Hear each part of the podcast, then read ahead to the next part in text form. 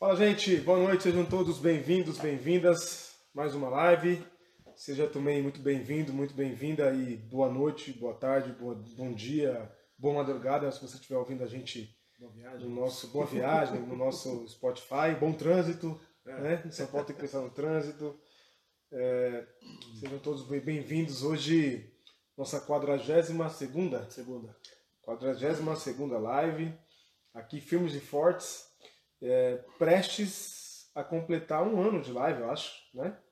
Prestes a completar um ano de live, Uau. aí firmes e fortes, cumprindo com, com nossa responsabilidade, com o nosso compromisso de produzir, produzir conteúdo inteligente, produzir coisa boa e encher a rede de assuntos que são pertinentes ao reino de Deus e que mais do que isso, se é possível que haja mais do que isso, assuntos que, que dizem respeito à nossa realidade, ao nosso dia a dia.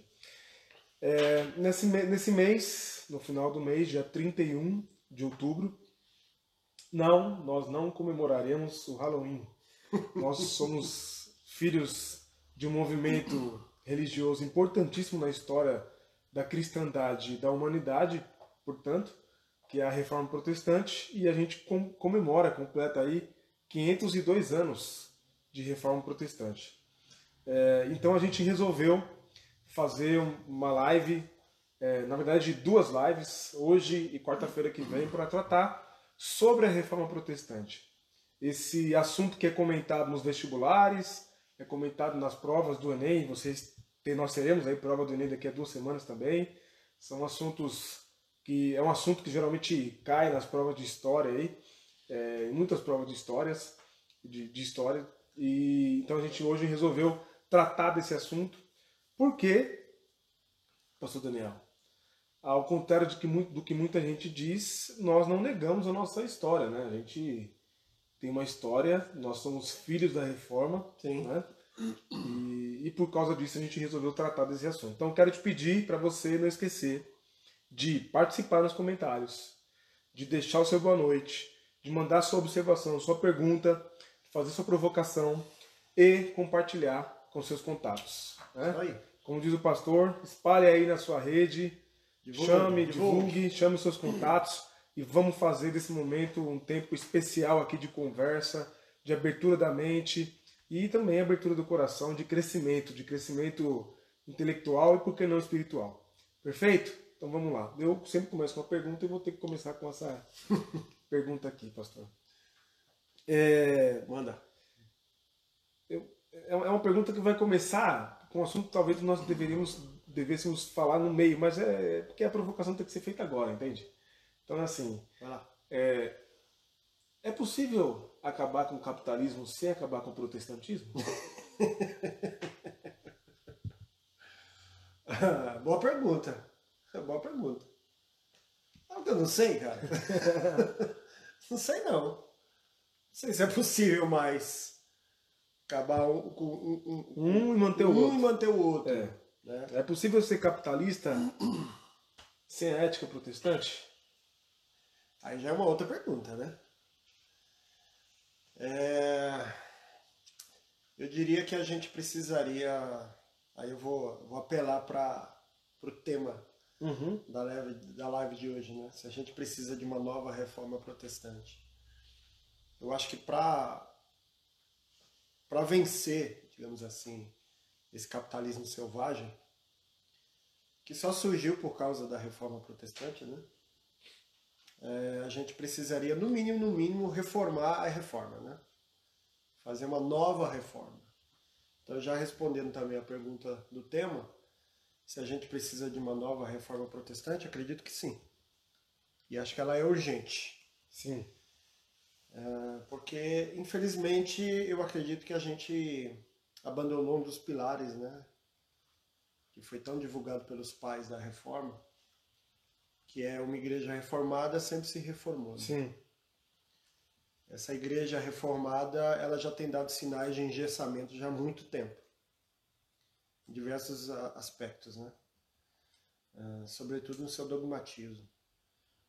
E eu acredito que precisa sim de uma reforma, precisa de um, de um arejamento, sabe? Abrir um pouco mais as portas, as janelas, permitir que o vento, o sopro do Espírito, invada e inunde esse ambiente protestante. Maravilha. Então, assim, para a gente é, dar os primeiros passos, para a gente não atropelar, não colocar o, o carro na frente dos bois, acredito que seja importante a gente, como diz o, o outro, começar do começo. Né? Isso aí. É, muita gente, quando vai falar de reforma, ou quando, quando ouve falar de reforma protestante, pensa num nome. Uma pessoa específica. Martinho né? Lutero. Mas esquece ou desconhece que antes de Lutero e depois de Lutero, né, é, tem muita gente envolvida nesse movimento. Sim, sim. A reforma protestante é um movimento de um homem. Né? Um Não, movimento, um movimento que, que, que cercou a igreja. Aliás, os, os, os grandes eventos da humanidade, né? é, geralmente não são encabeçados unicamente por, Por uma pessoa. pessoa. Sempre tem alguém que se destaca. Sim, sim, destaque, Né? A mas gente pegar, por exemplo, a luta pelos movimentos sociais nos Estados Unidos, na Uhum. década de 1960, teve como destaque a figura de Martin Luther King, mas existem centenas, talvez até milhares de pessoas ali, nós nos bastidores e ao redor, não tiveram a mesma projeção. E, e tem e outras pessoas que tiveram a projeção, como na segunda-feira nós tivemos a por aí Sim, Angela Davis. né? uma pantera negra. Num outro aspecto, né, num outro contexto, não no contexto religioso, mas que teve é, é, importância tal qual. Né? E outras figuras, né? É, também de outras, de outras esferas religiosas, como Malcolm X ou Malcolm X, Sim, quem sim, preferir, que aí já vem do lado do Islã.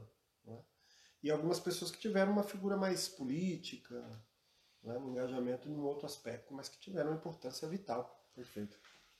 Maravilha. É, então assim, o que você acha de, das pessoas que dizem que a reforma teve como um dos seus primeiros é, pensadores, é, líderes, Francisco de Assis? Francisco de Assis? Cara, eu nunca nem ouvi essa referência. Não? Não, de verdade. É porque eu andei lendo e é algo que me intriga há bastante tempo. Uma das principais críticas do Lutero Hum. é a imoralidade do papado. Sim. Né? Ok. E não só a imoralidade sexual, mas a imoralidade eh, financeira, né? Política, política, econômica. econômica, social. São Francisco de Assis tem um movimento na contramão, Sim. não é? Desse Desprendimento, Exato, simplicidade. voto de pobreza, etc. Uhum. né? Então tem muita gente que pensa que ele é um dos. um- um- a ideia dele, a ruptura dele, é, é essa, essa ruptura que ele promove sem se desligar, né? que é uma ruptura sem se desligar da, da igreja. Sim, Ele sim. não se desliga da igreja como fez Lutero. Né? Ele, ele rompe com, com algumas lógicas, mas permanece fiel à Acho que igreja. o Lutero foi desligado, na É, verdade. tá desligado. É, verdade. Eu acho que não, não sei se ele tinha a intenção de se desligar. Desligar. Ele foi desligado, forçosamente desligado. É, então tem gente que, que, que, que, que defende a ideia de que São Francisco é o cara que acendeu a chama dessa revolução. Pode ser o argumento de católicos querendo ainda manter a propriedade de um movimento que escapou a eles, né? É, mas, mas a gente sabe que antes de Lutero outros nomes vieram Sim, sim. né? e nomes importantes. A gente tem a história é, do John Hus, é John Hus, John Hus, né? É, uns falam John, outros falam John. É, John, John, John Hus, é, que é um- um- um- eu não estou lembrando agora da, da- da nacionalidade dele, de onde que era exatamente. Eu sei que não é, obviamente pelo nome, não é. Eu acho que, é, se, se eu não estou enganado, ele fazia parte do, do que se chamava de Sacro Império Ah, germânico. É, germânico, Germânico, romano tá. germânico. Românico germânico, tá. Romano germânico. Que depois da origem, né? É, é porque era, era uma, uma, uma vasta Sim. área, né? De- de, assim, multicultural. Vai dar origem império ale- que vai vai dar- origem alemã. Alemanha, Boa né? parte desse território era ale- alemão, né? Tá. E, e o. João Hus, ele é. Ele, ele enfrenta o papado, enfrenta o, o poder clerical e é queimado. Né? Uhum. Mas ele diz, ele diz uma coisa bacana, ele diz que eh, Rus significa é, como se fosse marreco, algum pato, alguma coisa nesse sentido. Ah, e sim. ele diz, é, vocês estão matando, ganso, vocês estão matando o ganso, Mas depois. mas virá um cisne virá um cisne. que vocês não poderão queimar, Seria né, que se refere a Lutero. né. Eu Foi andei, profético? eu andei vendo por aí que na, na casa de Lutero, hoje na Alemanha tem um museu e tem um cisne no museu. É um cisne que representa Em referência a essa fala essa de, fala de João Rus. Rus. Mas tem outros nomes. né? Eu sei que você tem para falar outros nomes aí. Eu queria que você falasse um pouco para a gente sobre esses nomes que, que antecederam Lutero no movimento que chama de pré-reforma. Isso, pré-reforma, né? Talvez a gente tenha maior destaque aí de, John Hus mesmo e, e o John Wycliffe, ali na, na já região da Inglaterra, né? Esses, esses caras, claro que tiveram outros, teve, na verdade teve um que veio antes, que foi líder de um movimento que eu acabei não anotando, acabei esquecendo. Seria importante a gente citar, mas infelizmente acabei não anotando. Não é o, o pregador lá, o. Não, né? Cri- Crisóstomo? João Crisóstomo? Não, sei não, não, não, não, não, Não? Cara, eu não vou lembrar agora. Se alguém souber aí, por favor, socorra a gente aqui, Boa. porque a gente não tem a pretensão de saber de tudo, não. Exato. E então foram pessoas que já lançaram, né, antes de Lutero, já vinham é, questionando algumas algumas posturas da igreja, né? Uhum. Desnecessário até dizer a igreja católica romana, porque só tinha essa, né? Sim. Sim. Ah, o movimento, o movimento também de reforma da Inglaterra foi um movimento diferente, né, do que o que aconteceu na Alemanha. Um movimento mais encabeçado pelo rei por motivações pessoais, Sim. do que os questionamentos que, que Lutero levanta na Alemanha. Mas a gente tem nessas duas figuras, né, John Wycliffe ali na Inglaterra e, e o John Rose ali na chamada região da Boêmia, que não é a cerveja, mas a região certamente acabou dando, dando nome à cerveja, que já haviam é, é, iniciado esse movimento que é conhecido como pré-reforma. Uhum. Mas é óbvio que a gente vai ter na figura de Martinho Lutero, certamente aí o grande expoente da reforma, ah, que, que, que surgiu como um movimento que se espalhou em diversas regiões do planeta, né? e que fundou o chamado Estado Moderno. A, a, a reforma ela, ela, ela, ela é filha do renascentismo. Isso, exatamente. Filho do renascentismo. Exatamente. Aí a gente vai entender o contexto histórico de como que surgiu a reforma protestante. Sim. né? Porque embora tenha se iniciado como um movimento de com razões religiosas, teve é, foi impulsionada também por razões políticas, razões sociais, razões econômicas, que a gente não pode negar.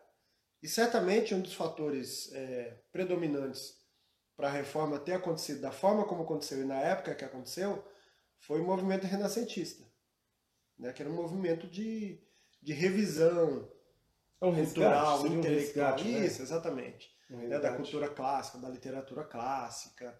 Porque, concomitantemente, os reformadores propuseram um resgate também das sagradas escrituras, né? Um resgate do modelo da igreja primitiva que estaria sendo deturpado, né, através da, do poder espiritual e ideológico do Papa. Então, é, é- esse movimento ele- eles acontecem concomitantemente, né, ao mesmo tempo. Isso é muito interessante de perceber. Boa. Então, Tem um comentário. Tem um comentário? E aí que fala mais ou menos. de quem que é? É uma pergunta, Sim. mas um pouco é do Davi. Ele você quer que eu leia? Claro. Que ele diz assim: que Fala é mais alto pra É sabido que a reforma de Lutero, por ele, não aconteceria.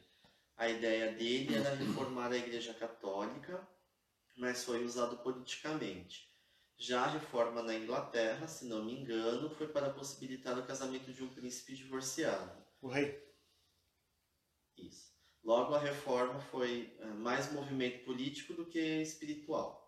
É possível uma nova reforma que afaste a igreja do poder estatal para que volte a ser voz profética e que seja, a exemplo de Jesus, um viés revolucionário que se opõe ao Estado? É, boa pergunta. Boa É, mas- colocação, mas- boa mas eu- pergunta, eu mas acho que não existe, é é, poder estatal.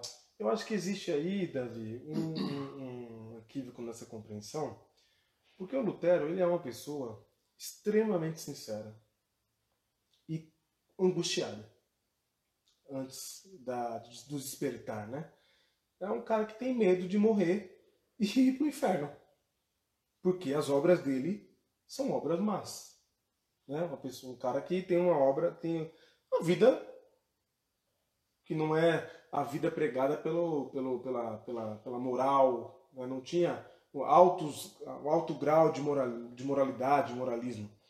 E, e quando ele descobre, quando ele tem esse, quando ele faz essa promessa, né, de que tem até uma história bacana de que ele, o pai dele é, se não estou enganado, trabalhava com, com bronze e o santo padroeiro das pessoas que trabalhavam com, com bronze é Santa Ana, que é a mãe de Maria mãe de Jesus. E Lutero, o pai de Lutero não queria, o pai de Lutero está muito bem financeiramente, não queria que, que ele fosse, que ele voltasse. Colocou ele para estudar longe, não queria que ele voltasse para casa para trabalhar na mesma nas atividades. E ele vai e coloca o Lutero para fazer direito, para ser advogado. E o Lutero desiste. Fez certo. Fez certo. Será? Certíssimo. Ó, Certíssimo. dúvidas. É. É, e, e aí, mas Lutero precisava, precisava inventar alguma coisa para justificar a paixão que ele tinha pela religião e, e por ser monge.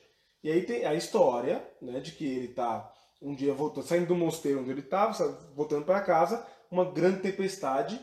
E aí ele fica com morrendo de medo de morrer nessa tempestade por causa dos raios e tal. Ah, e ele faz, é, ele faz esse juramento aí, é, Santa Ana, se eu sobreviver, eu vou virar monge, Ah, não, vou me dedicar à igreja. Não conhecia É. E a história de Lutero. agora é uma coincidência, né? Dizem que essa foi a justificativa, porque ele não queria ser estudante de direito, então, para não contrariar o pai, disse: pai, ó, tive pronto, tive prestes a morrer, e aí fiz uma promessa para Santana, não posso, não posso mentir, não posso descumprir, tem que que ele cumprir. inventou essa É, então, é, um cara brilhante não, não, não duvidaria, né? Então, assim, existe um fundo de.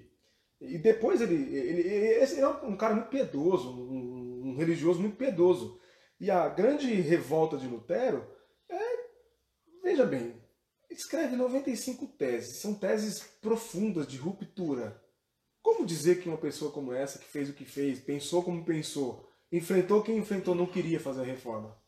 Queria. Eu acredito, é, eu concordo em parte com o que o Davi disse, que talvez ele não quisesse criar um novo movimento. De fato, ele tinha a intenção de fazer uma reforma na igreja. Tanto que a expressão talvez esteja até equivocada quando a gente fala em reforma protestante. Vai reformar algo que não, não existia na época. Né? Seria uma reforma dentro do catolicismo, foi um rompimento, foi uma ruptura que deu origem né, ao chamado movimento protestante. Agora, é inegável que Lutero foi, acabou sendo cooptado né, pelos príncipes alemães, pela, pela, pela nobreza alemã, que queria se livrar né, do jugo católico romano, Então, mas é, do poder do Papa. Mas eu, eu concordo com você de que Lutero foi movido de, de boas intenções, de boas razões. Então, assim, mas você fala, quando você fala que ele ficou optado, não foi, não foi uma co- colaboração, não foi uma coisa, um negócio mútuo, não. Porque para ganhar força ele tem o apoio dos ex. É que na hora Os ex querem se ver, apegar a ele ele porque não tinha opção, né? Ou ele, ou ele se valia da, da proteção dos príncipes, da nobreza, ou ele morria. Entendeu? É, talvez a expressão cooptado tenha sido mal utilizada, né? No sentido de que ha- havia uma, uma conivência de Lutero e uma, e uma pré-intenção de que isso acontecesse. né? Mas uma vez em que ele estava ah, mexendo ou, ou confrontando é, o poder gigantesco, que é o poder da, da igreja, ele necessitou de, de, de- de apoio e de auxílio. E aí foi, foi juntar fome com a vontade de comer, né? Para a nobreza alemã, para os príncipes, que viram ali a grande possibilidade. Já havia um certo movimento, já havia um desejo ali né, no Império, no Sacro Império Romano e, e Germânico, de, de se apoderar das terras né, da, da- que a igreja possuía. É, as monarquias europeias já estavam muito insatisfeitas, né, grande parte delas com, com a autoridade da igreja. Uh, queriam tomar para si né, esse poder institucional, ideológico e também espiritual do Papa, inclusive para assegurar os poderes dos reis. Né? Os reis queriam reafirmar o seu poder, e então havia muito interesse em destituir esse poder da Igreja Católica. E as, as ações iniciais de Lutero é, calharam perfeito, perfeitamente. Sim, porque. Anseio. É, na fala do Davi, né, a gente vai tratar disso logo logo, mas a ruptura do, do Henrique VIII, né? Que é o rei de, da Inglaterra que, que rompe com o papado. Eu sou péssimo com os nomes dos é. reis, mas é. Ele, ele rompe porque ele, tá, ele julga que está num casamento amaldiçoado, a igreja não quer autorizar divorciá-lo e falar, ah, não quer? Então tá bom. Então ele precisa ele, de uma justificativa, ele se aproveita e cria a igreja oficial da Inglaterra, né? Que permita, né? Que é a igreja anglicana. Que é a igreja anglicana. Aí Davi fala, é possível que uma nova reforma que afaste a igreja do poder estatal para que volte a ser voz profética e que seja, a exemplo de Jesus, um, um vírus revolucionário, um viés, isso, um viés isso, revolucionário que se oponha ao Estado? É, a gente não tem mais a igreja ligada ao poder estatal. É, embora haja alguns movimentos né, querendo uma reaproximação entre igreja e Estado, é, a gente não pode falar mais hoje numa igreja que seja estatizada.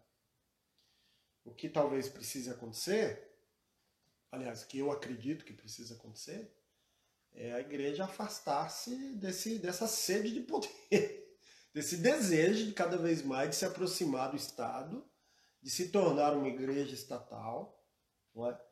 E sobretudo também ser, ser salva dessa ganância. Acho que o grande problema da igreja, e estou generalizando, obviamente, né? mas falando como movimento evangélico no Brasil, que protestantismo e evangelicalismo no Brasil é, são praticamente sinônimos, né? essa igreja precisa ser liberta é, de uma ganância, né? de, um, de, um, de, um, de um ideal que não lhe pertence, de poder, de riqueza, de grandeza, de dinheiro e voltar assim aos princípios do Evangelho de Cristo. Boa. É, o Portuga comenta aqui que a reforma tem que começar dentro de nós e depois partir para outros setores. Vamos começar como Cristo fez, não amemos as igrejas e sim amemos a nós mesmos e ao, e ao próximo. Comentário do Portuga que está por aí. Esses outros setores, eu diria que é o confronto com aquilo que está posto, uhum. com essa proposta de cristianismo hoje, que, a meu ver, é tão corrompido quanto, quanto da época de Lutero. Sabe? É porque a reforma de Lutero começa ali com uma crítica, né? A venda de indulgências e, e depois acaba, acaba é, evoluindo. E se a gente observar hoje, hoje a igreja evangélica brasileira ela vende as mesmas indulgências é, que a igreja Você está falando isso, é importante mencionar. Realmente, a, revolta, a grande revolta de Lutero é, é a, a, venda das indulgências, né? Uhum. Que é a compra do perdão. E aquilo que eles chamam de simonia, né? Que é a venda dos objetozinhos, lágrimas do sangue de Jesus, lágrimas de Maria. É. É, tem um, tem um, um, Acho que foi Eusébio que disse que. Anselmo se não estou enganado, foi Anselmo ou foi o Eusébio, um dos dois, que disse que a igreja tinha tanto pedaço da cruz de Cristo para vender se juntasse. que se juntasse dava uma nova arca de Noé. e isso foi o que gerou grande revolta no coração do Lutero, né? A lógica hoje é a mesma. As, as, as relíquias sagradas continuam sendo vendidas, né? Assim, de uma forma ainda mais quixotesca, eu acho, porque nem, nem são relíquias, né? Se, se alguém dissesse que está vendendo um pedacinho da cruz, até ainda vá lá, né? Um, um pedacinho do mando. É, é, é, melhor nem dar ideia, que senão o pessoal não conhece.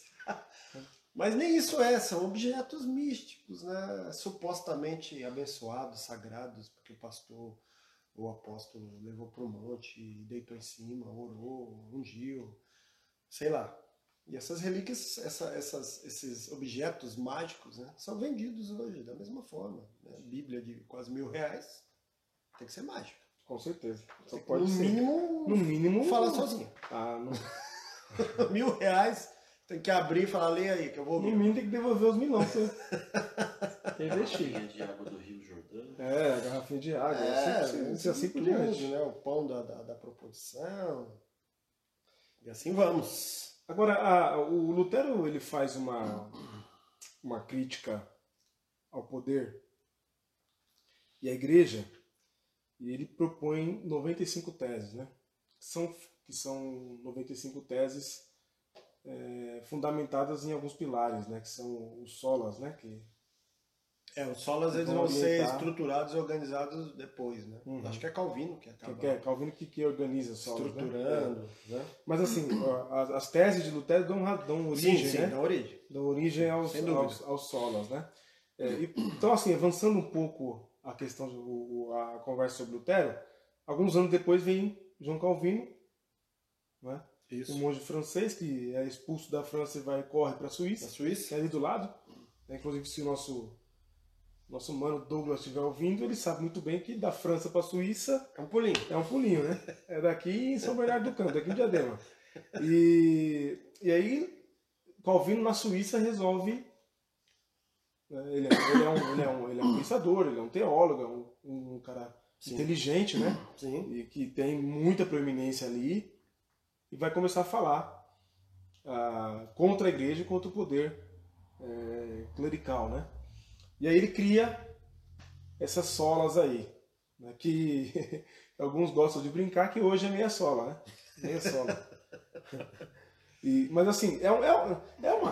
A reforma ela é do começo, sei lá se a gente pode dizer que chegou no fim, mas do começo ao fim um movimento reativo, né? Sim. Movimento de reação, Nasce né? como uma reação É. a algo que é compreendido como errado, como equivocado, que precisa ser mudado. E são cinco solas? São cinco solas? São cinco, né? É, é, as expressões são em latim, né? Sola fide, que é somente a fé. Sola scriptura, que é somente a escritura. Solus Christus, somente Cristo. Sola gratia, somente a graça. E soli deu glória, é glória somente a Deus. Que aqui está a base né, da- das, das principais é, observações e propostas de transformação que Lutero havia estabelecido. Né? Ah, A ideia de que a humanidade é justificada exclusivamente pela fé, portanto não se pode comprar salvação, não se pode comprar indulgências, Ah, de que a Bíblia é a única palavra autorizada, inspirada por Deus, portanto a palavra do Papa ou do sacerdote não tem maior validade do que a própria Bíblia, e também que a Bíblia é acessível a todos, né, porque as pessoas comuns não tinham acesso ao texto sagrado. Somente Cristo, porque Cristo é o único mediador. Você falou de solas escrituras, eu fico pensando, né? Porque no- nos meus estudos, nas minhas pesquisas, as pessoas comuns tinham a ideia. Eles nunca tinham visto, visto eles não viam a Bíblia como a gente vê hoje. Não. É um livro. Não tinha acesso a esse livro. Então as pessoas entendiam e achavam, criam, que a Bíblia era uma reunião dos trechos selecionados pelos clérigos. Olha que, que coisa mais louca, né? Você- é, é, é, depois é descoberto, porque Lutero fica fascinado quando ele descobre, ele tem, ele tem um contato com a Bíblia, ele fica fascinado. Depois que ele vira monge, ele tem esse contato com a Escritura e fica fascinado com aquilo. Mas que, que experiência, que sensação, que coisa louca, né? Você achar que um livro enorme como, como é, né? é, era, é só trechos pensados que os padres, monges, né? Utilizavam, Diziam, né, utilizavam. na- na- na sua liturgia, né? E a, e a reforma é esse movimento de, de, de, de abrir o acesso, né? dar acesso das pessoas a, ao texto bíblico, principalmente na sua própria língua. Né? Exatamente. A Bíblia na mão de cada um e as pessoas tendo a liberdade de ler, inclusive de interpretá-la. A liberdade é a responsabilidade. Responsabilidade. né? Essa era a proposta. Então, a- o- o- somente Cristo, Cristo é o único mediador, né, entre Uhum. Deus e a humanidade. E aí é uma ideia de, de tirar essa, esse poder que tem central na figura do Papa, né? Perdão. Como mediador, né? Entre as pessoas e, E Deus. Deus. Somente a graça, a salvação que, que vem pela graça divina, exclusivamente pela graça divina. É, portanto, você não pode também comprar, não é? Quando fala pela fé, né, somente a fé, é interessante que a fé salvadora ela é sempre evidenciada, mas ela não é determinada pelas boas obras. Se você tem fé, se você foi alcançado pela graça salvadora, você vai evidenciar a sua fé através de boas obras, mas não determinar salvação ou fé pelas boas obras, né, que é uma coisa bem diferente. É diferente. E glória somente a Deus é que a glória é devida a Deus, somente a Deus, mas também de que a humanidade foi criada para a glória de Deus e tudo que o ser humano fizer deve destinar e glorificar a Deus. E aí aqui acabou um pouco aquela coisa da figura do sacerdote como tendo uma função superior ao trabalhador comum. É aqui que vai ter o início de uma, de uma, de uma revolução né, na própria sociedade, na economia, na política, porque agora não é só o trabalho religioso que glorifica Deus. O trabalho do sapateiro, do padeiro, do curtidor de couros, do comerciante, do vendedor, ele também glorifica a Deus. Se for de forma honesta, né, ele glorifica a Então, Deus. mas a crítica do Weber, do Max Weber, é que Então. não é só o trabalho, a acumulação também. Mas né? então, a coisa da acumulação é porque a prática, a prática da usura era considerada, era condenada pela ética católica. Que coisa louca, né? Só A que ética era que mais acumular. É, não me, me parece que, que, é- que é um fenômeno próprio da religião, né? É, porque a Igreja Católica já havia se tornado a instituição mais rica do planeta. Há muitos anos. Porque com tanta venda de indulgência, com tanta coisa. tanta Haja pressão- pedaço de cruz, né? É, pois é. Tanta pedaço de cruz. E aí, a possibilidade de uma nova ética religiosa, adequada agora a um espírito, né, vamos dizer assim, mais moderno, de um capitalismo que estava querendo nascer, seria muito mais confortável né, para a burguesia capitalista da época, né, capitalista, porque já Não. tinha essa intenção, já É. tinha esse desejo, né, que buscava, que tinha interesse de, de lucro É financeiro. é que é uma época que você tem basicamente o povão, É, você só, tem, você só tem ali basicamente três categorias, vai. Não, é é o o povo. povão, os burgueses, os reis, a monarquia, É, a a burguesia, a nobreza nobreza e o o clero. são quatro. né? É que eu ia colocar os burgueses e a nobreza quase que no mesmo pé. mas é, eles se, se assemelham em alguns aspectos, mas realmente estão numa categoria diferente. Essa, essa, essa burguesia que está ali, que eram os, os comerciantes, né? o pessoal que estava ali numa classe intermediária, não era miserável, né? como o resto da população que era Uhum. miserável, mas também não era nobreza. Mas era você chamada classe média. Você achava nobreza igual a classe média brasileira? Será que se achava igual a classe É, Eu, média eu brasileira? suspeito que sim, né? Sim, né? É. Isso é coisa de burguês. O burguês tem essa mania de achar que. Principalmente aqui no Brasil, né? Os burgueses começaram a comprar títulos de nobreza, né? Sim. Isso aconteceu muito aqui no Ridículo. período do Império. É. Essas pessoas davam fortunas para ter o título de, de conde, de marquês, é, que, eram, que eram títulos da, da, da nobreza. Não é? Então, essa possibilidade de uma nova conjuntura, de uma nova ética religiosa, que já não condenava mais né, o acúmulo de riqueza, como a Igreja Católica fazia, é, é, foi, muito, foi muito propícia né, para essa, essa, essa classe burguesa que, que desejava altos lucros. Não é? E aí essa necessidade foi atendida a partir dessa proposta de Lutero de uma reforma que talvez não tinha exatamente essa, esse interesse, essa preocupação, mas é, caiu como uma luva. Porque Era tudo que precisava, na, né? na, na proposta de Lutero, o homem ele é justificado pela fé, sem as obras da lei. Então ele não precisa ter aquela observância rigorosa, sabe? Nas Na questão da lei, do que, que pode e do que não pode. Se é condenável você você começar a acumular riqueza ou não. A ideia de que você glorifica a Deus com o seu trabalho, é, mesmo não sendo um trabalho religioso, também foi muito significativa. Então as pessoas começaram a guardar dinheiro, coisa que não se fazia. Não se fazia. Quem guardava dinheiro, que acumulava riqueza, era a igreja e a nobreza. Só. Só. Que tinham vastas terras, propriedades e por aí vai. Boa. Wagner, vamos dar boa noite pro pessoal que está por aí acompanhando a gente a live ao vivo. Já de antemão, deixando o nosso, nosso abraço carinhoso. Muito bom ter você escutando o nosso podcast aí, onde é que você esteja, fazendo o que estiver fazendo. Muito bom, muito bom. Boa. Tem aqui a Clau Araújo. Clau, sempre. sempre. Nosso bispão deu uma passadinha. Bispo deu uma passada no intervalo. No intervalo. Nosso amigo Diego Oliveira também estava por aqui. Diego. É, a Eliana Garcia. Bem-vinda, Eliana. Bem-vinda, Eliane. Eliane. A Dani Damiri. Dani, querida, beijo. Dani, tá aí com a gente. Aí a gente tem aqui a Solange Ribeiro. Solange. A Minha irmã. Lena. Ah, é? Não- não sei que tem a outra Solange Ribeiro, mas é, deve ser minha irmã. Beijo, ser. É, a Lena Nunes Maria. Maria! ela, ela se conformou, porque ela não me xingou mais. Então ela se conformou. O Portuga. Boa. Aqui. Portuga já deu uma- um pitaco aí pra gente.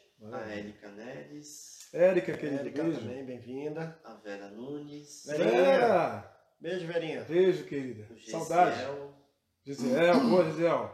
O Fábio Colen, acho que é, que é esse Fábio, Bem-vindo, meu sobrenome. Bom ter você com a gente aqui também. A Fabrícia, o Davi. Fábio. Davi. Davi tá em A casa, nossa boas. querida Águida. Águida. Águida, beijão pra você, Beijo. Águida. Saudades. Nosso diácono Luiz. Luizão em recuperação. Você cuida, Luiz. Boa, Luizão. Tamo junto, irmão. Valdomiro Távora. Ó, o Valdão tá aí. Quem? Boa, Valdo. Valdomiro aqui é meu amigo. Abraço, Valdomiro. Valdo. O Mauro Henrique. Mauro. Mauro. Pai da tá Raíssa. gente. Boa. Esposo da Helena. E a, a Vivi também tá por aqui. Vivi, querida, direto de A longínqua Longínqua Ferraz. Ferraz de Vasconcelos. E aí? E é, e é isso que eu consegui. Gente, boa noite aí pra todo mundo. Bom ter vocês com a gente aí, viu? É, como vocês sabem, estamos falando aqui sobre a reforma protestante, nossa conversa aqui. Então, mande sua contribuição, mande seu comentário, sua pergunta, sua observação. É bem-vinda aqui, porque, se eu não estou enganado, a maioria das pessoas que estão presentes são filhos e filhas dessa reforma, desse movimento que nasceu Sim. né? Nasceu como uma tentativa de renovar a fé e de resgatar valores da fé, né? É, agora, assim, Daniel, acho que a gente pode avançar um passo na nossa conversa e pensar na contribuição. Porque Lutero, algo que eu descobri que é fantástico, porque Lutero ajudou a terminar o alfabeto alemão, cara. Você sabia disso? Uau! Lutero ajudou a terminar o alfabeto alemão, cara. Eu acho que. Não sei se foi Zwinglio, que parece que também teve uma Que teve uma contribuição nesse sentido. contribuição, assim, na questão da, da linguagem. Porque, porque a questão do Lutero, o ponto do Lutero é o seguinte, ele precisava traduzir para o povo, Certo. né? Que ele passou dias e dias traduzindo a Bíblia para o alemão, Provavelmente né? ele usava a Vulgata, Então, né, que era em latim. sim. E aí, ele, na tradução, cara, uma contribuição assim, uma Fenomenal. contribuição desse tamanho é enorme, né? É Sim. fenomenal. E assim, é, existe uma contribuição para o mundo inteiro, mas eu falo no aspecto de que um homem, um homem, na tradução da Bíblia, contribuiu né, é, de maneira é, exponencial para o mundo inteiro. E principalmente população, porque é, uma coisa que precisa ficar clara aqui, Lutero não é um herói só religioso. Lutero é considerado uma- um, um herói nacional.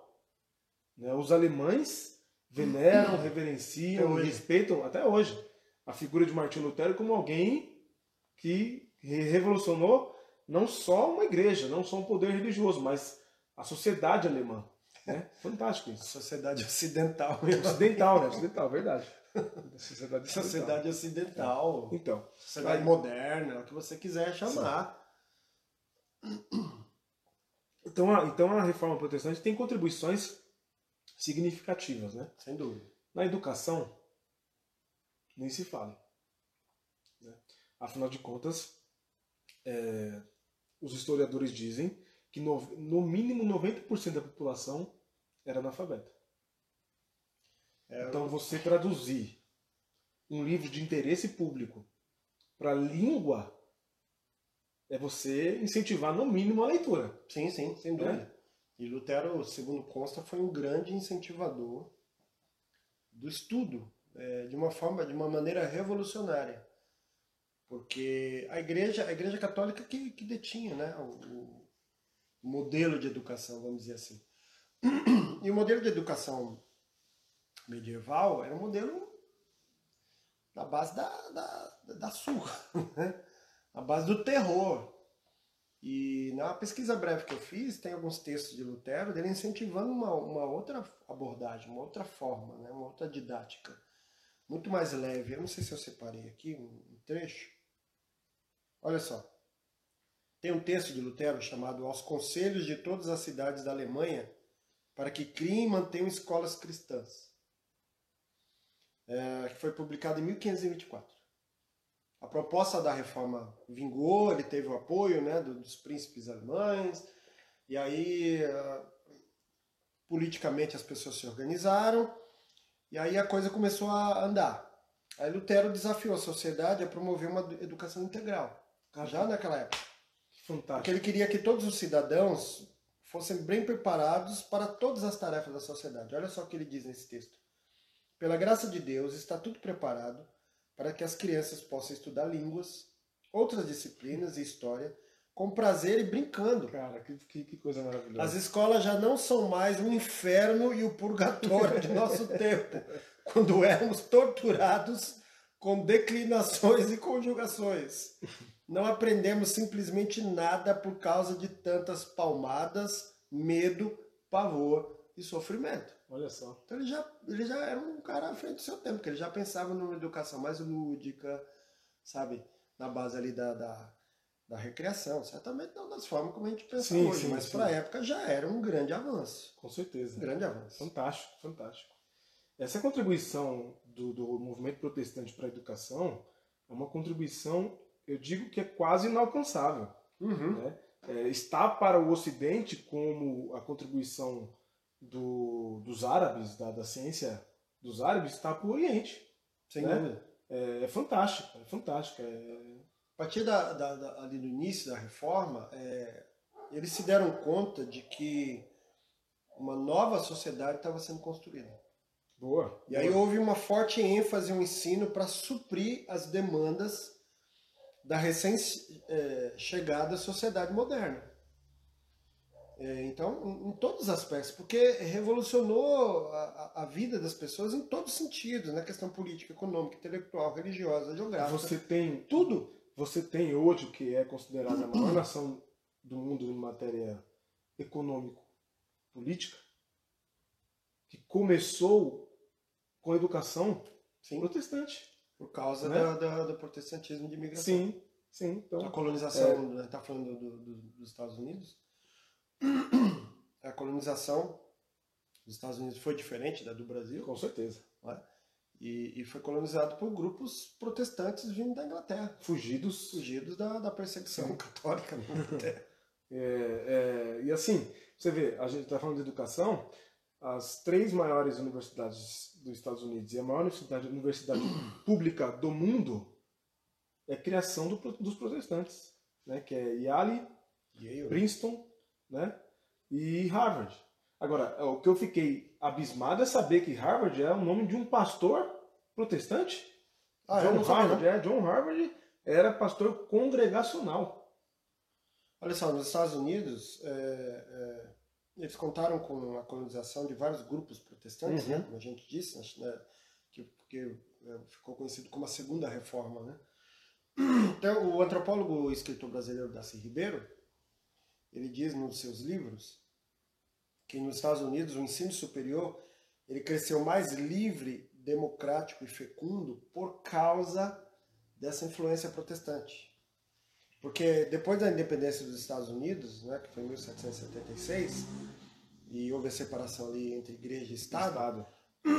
houve uma ênfase no ensino superior, no ensino eh, superior secularizado e sob controle do Estado.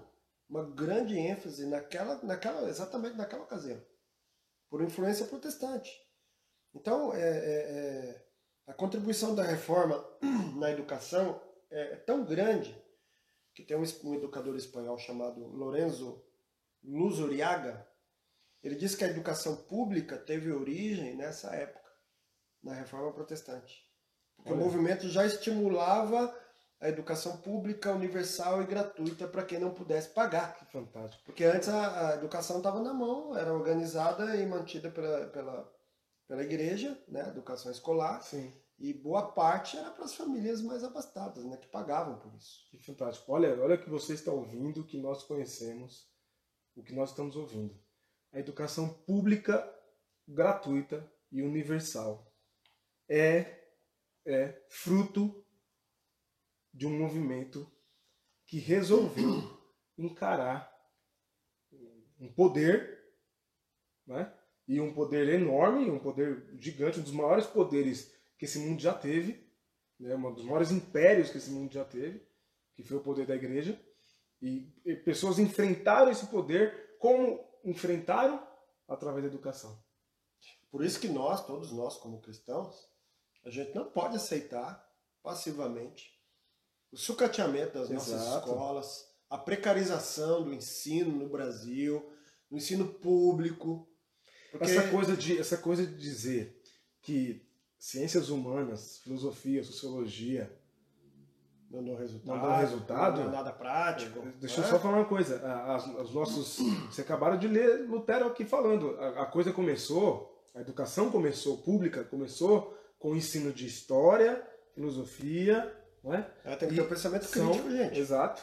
E você só tem pensamento crítico a partir do conhecimento da história, da filosofia, da antropologia, da, da, da sociologia, entendeu? Você não tem raciocínio crítico na matemática, na engenharia, você não tem. Crítico da sociedade, você não tem. Você tem cálculos, são importantes, ok, a gente sabe disso. Mas não desenvolve o raciocínio crítico. Então, como cristãos, faz parte da nossa não. herança a gente não pode se conformar com sucateamento, precarização daquilo que é público, daquilo que é de acesso para todas as pessoas. Porque é, funciona. Essa semana eu vi, a pessoa publicou, e é, é exatamente isso, é sensacional. Como é que se, se desenvolve a ideia de privatização? Você pega uma determinada área pública, você sucateia ela, você precariza, você não, dá, não, não, não destina verba, você deixa a coisa largada para depois passar para a população a ideia de que não funciona, Exato. porque aí você vende isso para pessoas que são do seu interesse, que vão lucrar muito em cima disso. E não só vão lucrar sozinho, como depois senão, ah, sim, vão, vão pagar dividir contigo, né? propina para é quem vendeu barato, é para quem deu, na verdade. Favores, vendeu, dinheiro, é isso aí. Entenderam como é que funcionam as coisas? E olha, é, a gente pode falar no Brasil, as, veja, a segunda universidade em São Paulo, vou falar de São Paulo, hein? A segunda universidade particular mais procurada depois das públicas Unesp, Unicamp, USP e depois da PUC é a Mackenzie. E é a Universidade Presbiteriana Mackenzie. Sim. Ou seja, é fruto do protestantismo. O voleibol chegou no Brasil pela mão dos protestantes. Né? Era praticado futebol, mas o voleibol e o basquetebol pela mão dos protestantes. Então, você, a, a, a fé protestante está é, é, é, intrinsecamente ligada à educação. Não tem, não tem como falar em fé protestante sem falar em educação. Né? É em pensamento livre, uhum. né? em pensamento crítico. O que causa espécie espanto é que a gente tem visto aí uma, um crescimento de uma igreja evangélica no Brasil, nascida, é, que, que tem origem no protestantismo, de gente que é contra o livre pensar, contra a ciência, contra a ciência, contra a filosofia. Algo, como diria o sábio, de errado não está certo, não está certo, está muito errado mesmo. Agora tem uma contribuição política também dessa forma, né? Tem, tem muita, muita contribuição política, porque na política o, o Estado moderno ele é fruto dessa quebra do monopólio que existia, né, o monopólio católico, de controle do Estado europeu. A igreja controlava o Estado medieval. E aí a reforma protestante, ela fortalece o ideal de um Estado secular, de uma separação, de uma divisão. contribuindo assim para o crescimento da liberdade política e até para o surgimento da democracia Opa, posteriormente. Não tenho Né? dúvida de que a reforma protestante é um uma das faíscas que deram origem à democracia. Sim. É, tudo bem que hoje a gente vive, e, e aí meus amigos é, anarquistas vão me criticar, mas infelizmente é a verdade. É, é- é uma democracia burguesa, é uma democracia burguesa, mas é o que temos. É o que temos. É uma democracia que, lá na, no evento da Angela Davis, não foi a Angela Davis que disse, foi uma das, das convidadas que estavam lá, não vou me lembrar o nome. Ela disse é que infelizmente essa democracia e essa política nunca funcionaram. Para o negro nunca funcionou. Exato. Para algumas minorias, para o indígena, nunca funcionou. Mas ainda assim, é melhor uma democracia precária do que um totalitarismo, Sim. uma ditadura, Sim, sim, sim. né? A pior democracia qualquer forma. é melhor do que qualquer Sem dúvida. ditadura. Outra contribuição né, na- da, da reforma protestante na área da política é que os fundamentos da, da- da igualdade, da liberdade, são evoluções da tese de Lutero, ou da tese luterana, né? de que não existe diferença entre leigo e clérigo. Todos são iguais aos olhos de Deus. Então, essa ideia de igualdade, de liberdade, é uma evolução dessa proposta. O- o- ou seja, o lema, o coração da reforma da, da Revolução Francesa, que é uma revolução que impactou o mundo, Sim. né, é protestante. Sim. Né? A igualdade, fraternidade, liberdade. Tem, tem, tem, encontra o seu fundamento na, na própria reforma. Ah, O questionamento do autoritarismo medieval, a a ênfase na participação responsável dos, dos fiéis na vida, na direção das igrejas também, né? porque a igreja agora sai a figura do sacerdote, entra a figura do leigo, que você não tem, você não tem pastor sendo formado nessa época aqui. né? Ah, tudo isso, né, esse, esse, essa, esse estilo mais participativo de liderança, a valorização do trabalho, de toda e qualquer ocupação honesta, contribuíram para as noções de, de novo, de liberdade, de democracia, de solidariedade social. Então é uma importância preciosíssima. A elevação do status da mulher, a dignidade humana, a libertação dos escravos, foram algumas das ações diretas da evolução dos princípios da reforma. Não seria exagero dizer que o Ocidente é refundado a partir dessa reforma. Né? A partir desse movimento que, que encarou né, É porque ele vai varrer toda a Europa, né? todo, todo o mundo novo antigo. mundo. E É. depois ele vem para o novo mundo. Uhum. As Américas aqui né, estão sendo invadidas. Invadidas, colonizadas. né? E, e, e aí surge uma, uma, uma outra realidade, porque também na, na área da educação é, houve esse movimento missionário né, decorrente, de maneira direta ou indireta, da, da reforma, juntamente também com a reação católica. Que é né, porque a a Igreja reforma, Católica começou a Exato. reagir, e aí tá, foi mais ou menos ali na época né, da, da, da, da chegada dos portugueses aqui, né, na- nas Américas, aqui no A Brasil. Companhia de Jesus, jesuítas, né? Então, já tinha essa proposta de educação como, como, uma, como uma reação à, à reforma protestante.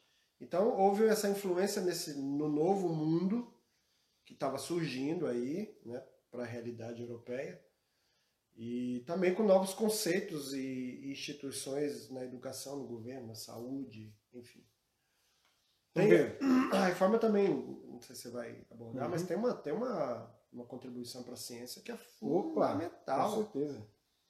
Porque como, como a autoridade estabelecida começou a ser questionada, porque alguns conceitos religiosos serviam como entrave né, para o avanço da ciência. Serviu ou não? Galileu, Serve.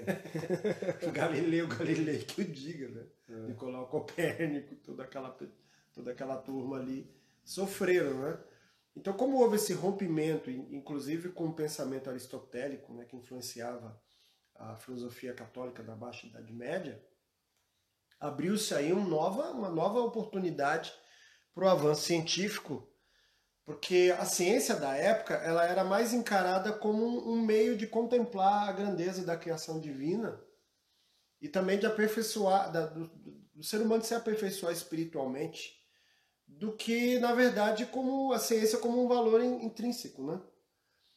Em outras palavras, com a reforma protestante, foi proposta mais ação e menos contemplação da natureza, porque aí alguns limites foram quebrados. Né? Imagine o avanço que isso promoveu para as pesquisas na área da astronomia, da física, da química e também da medicina. Sim, Porque sim, aí sim, que sim. começa a surgir os hospitais ao redor do mundo. Uhum. Na Alemanha, Inglaterra, outros países da Europa e nos Estados Unidos posteriormente, também aqui no Brasil. Sim. Vários e vários hospitais, universidades foram criados por grupos protestantes. Ou seja, é, e ver o movimento evangélico hoje, a gente pensa assim, onde é que está errado? Onde é que errou-se? A gente não pode negar que a gente também teve algumas heranças negativas aí da reforma. Ah, né? sim, por exemplo. Sim, eu ia falar de Lutero. Lutero era um antissemita. Lutero queria que se matasse os judeus, que destruísse tudo que era judeu, dos judeus. Né? São, são equívocos. Muita gente morreu na mão dos de Zwinglio, né? Os protestantes mataram muitas mulheres na- na- nas bruxas, né? As bruxas, os protestantes promoveram massacres. Uhum. Né? É uma, uma herança negativa que a gente tem é a cumplicidade do protestantismo com, com o capitalismo. Né? Uhum. Esse capitalismo hoje é, que está aí, que, que explora o trabalhador. Um- um- um- uma cumplicidade também com o imperialismo. né? As ocupações coloniais na África, na Ásia, na Oceania. Tudo isso teve a conivência do protestantismo. Mas, por outro lado, a gente não pode negar a contribuição dos protestantes em ações de pela justiça social, os direitos humanos, Sim.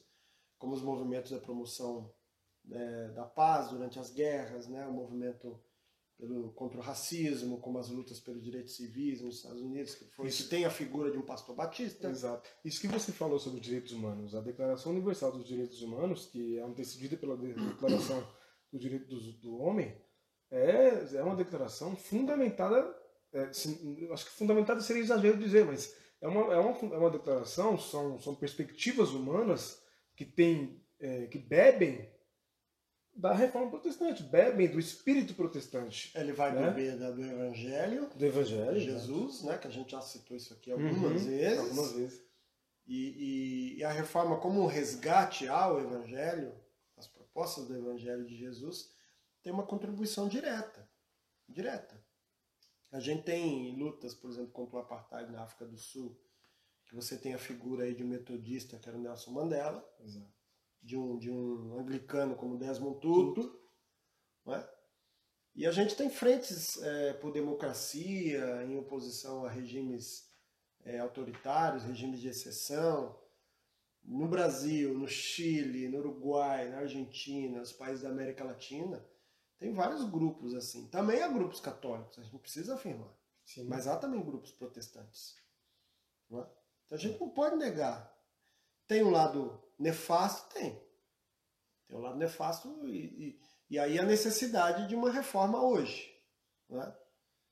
A gente tem no Brasil uma diversidade imensa, né, da, que, é, que é herdeira dessa reforma protestante. Né? São muitos os grupos confessionais que a gente tem, desde aqueles mais vinculados às raízes da reforma até os chamados grupos neopentecostais.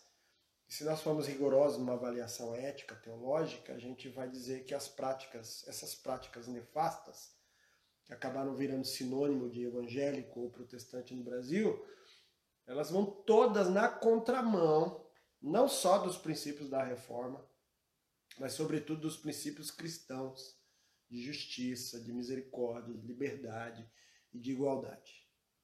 É isso. Agora, não dá para negar que, que esses problemas acabam, de certo modo, meio que sufocando aquilo que tem de positivo. Né? O negativo acaba superando aquilo que tem de positivo.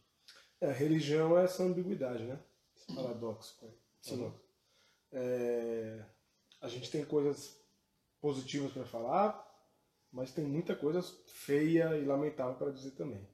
Né? É que para não ficar no negativo, porque a Sim, gente, nós sim, somos sim. muito críticos. Sim, sim. né? A gente É importante ressaltar as coisas ressaltar. bonitas. Existe, existe uma promoção humana, valorização da vida, né? É, movimentos evangélicos, protestantes ligados à superação da pobreza, combate à fome, combate à violência, recuperação de indivíduos é, com dependência química, inclusão de crianças, adolescentes e jovens nas periferias, movimentos pelo Estado de Direito, pela justiça eh, de gênero, inclusive, que são encabeçados por movimentos Protestantes. grupos protestantes. Exato. Há muita coisa boa, realmente, precisa ser dita. É isso, gente. Nenhuma Chegamos pergunta aqui- mais? Mais nada? Nenhum? Alguma coisa aí, Wagner? É, a, Maria, Maria, é Nunes. Maria Madalena?